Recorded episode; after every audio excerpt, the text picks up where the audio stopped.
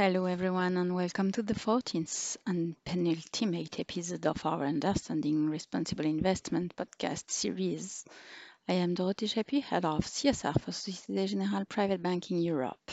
Today, I'm pleased to welcome Sophie Bernard from the private equity offering team of Société Générale Private Banking. In this episode, we propose to explore together sustainable investment in the non-listed assets universe. Hello, Sophie. Hello, Dorothée. Hello, everyone, and thank you for inviting me to this podcast. Before getting into the art of the matter, could you please remind us briefly what the private equity asset class consists of? Yes, of course, Dorothée. Private equity consists of taking stakes in the capital of unlisted companies at various stages of their development. It brings together the skills of fund managers and company directors with the common objective of creating value. Private equity is an essential vector of economic development and is now recognized as a driving force for company growth, job creation, and the promotion of new business leaders. In general, private investors access this asset class through private equity funds.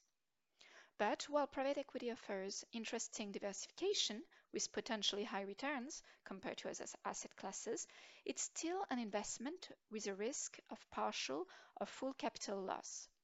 It's also an illiquid investment, especially in the first four or five years, with no possibility of disposal.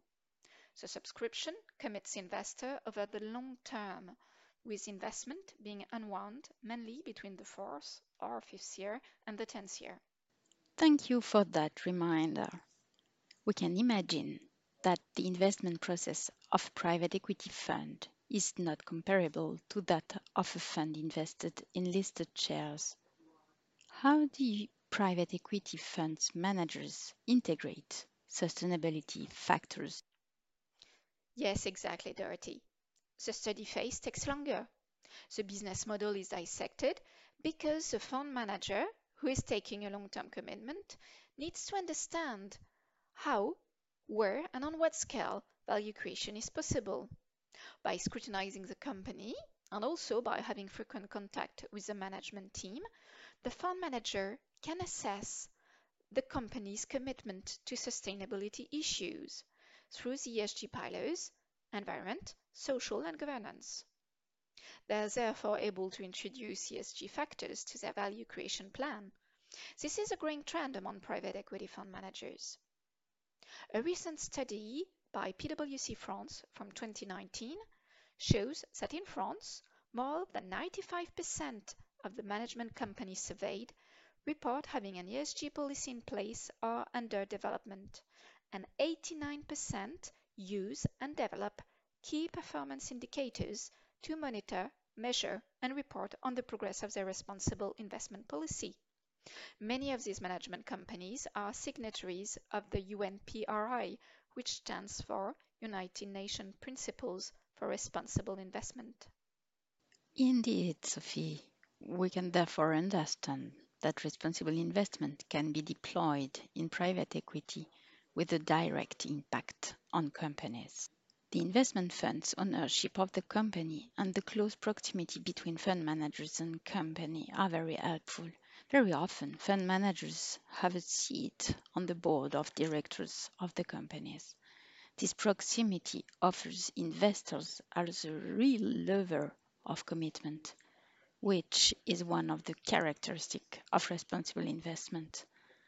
But is it easy to implement a responsible investment process in private equity funds?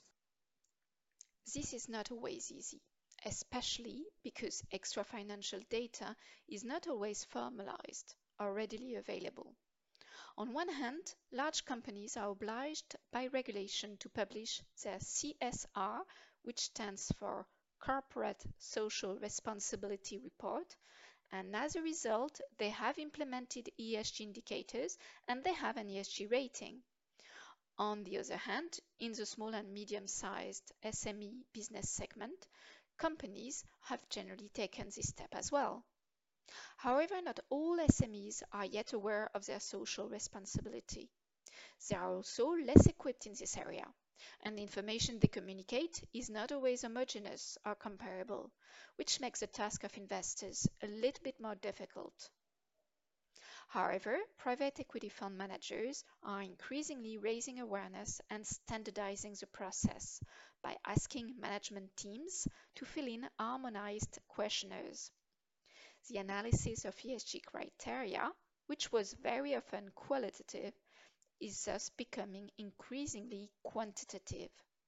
The ESG approach, which used to be guided by ESG analysis in the pre-investment phase, is now increasingly taking part of the fund's post-investment action plan.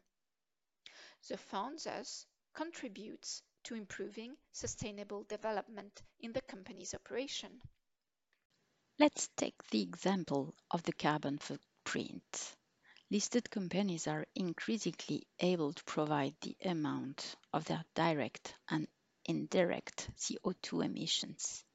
For small and mid-cap companies, the exercise can be more difficult. Focused on their development, less mature, they do not always have sufficient resources to calculate their carbon footprint.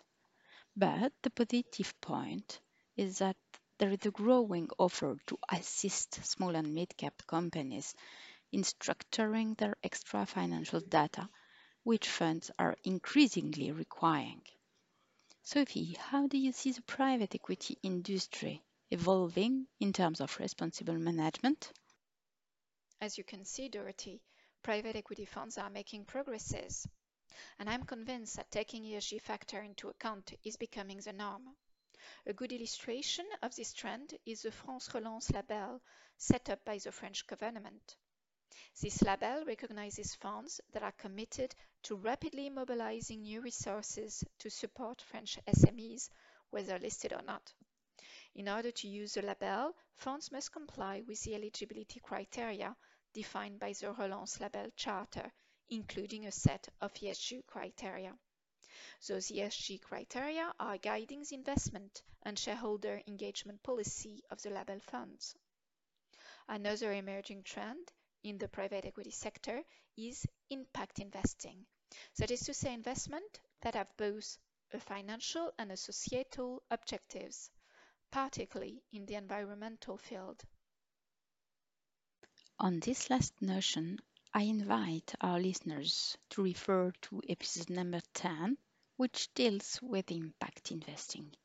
In any case, we understand that the non-listed companies segment is an interesting space for responsible investment. Thank you very much, Sophie, for all these clarifications. You're welcome. Thank you, Dorothée, and goodbye, everyone. This podcast is part of a series of episodes to better understand responsible investment. It's available through our program Private Talk by Societe Generale Private Banking on Spotify and Apple podcast streaming platforms. Subscribe now to be notified when the next episode is released and spread the word. You can find the script for the episode on the Societe Generale Private Banking website www.privatebanking.societegenerale.com.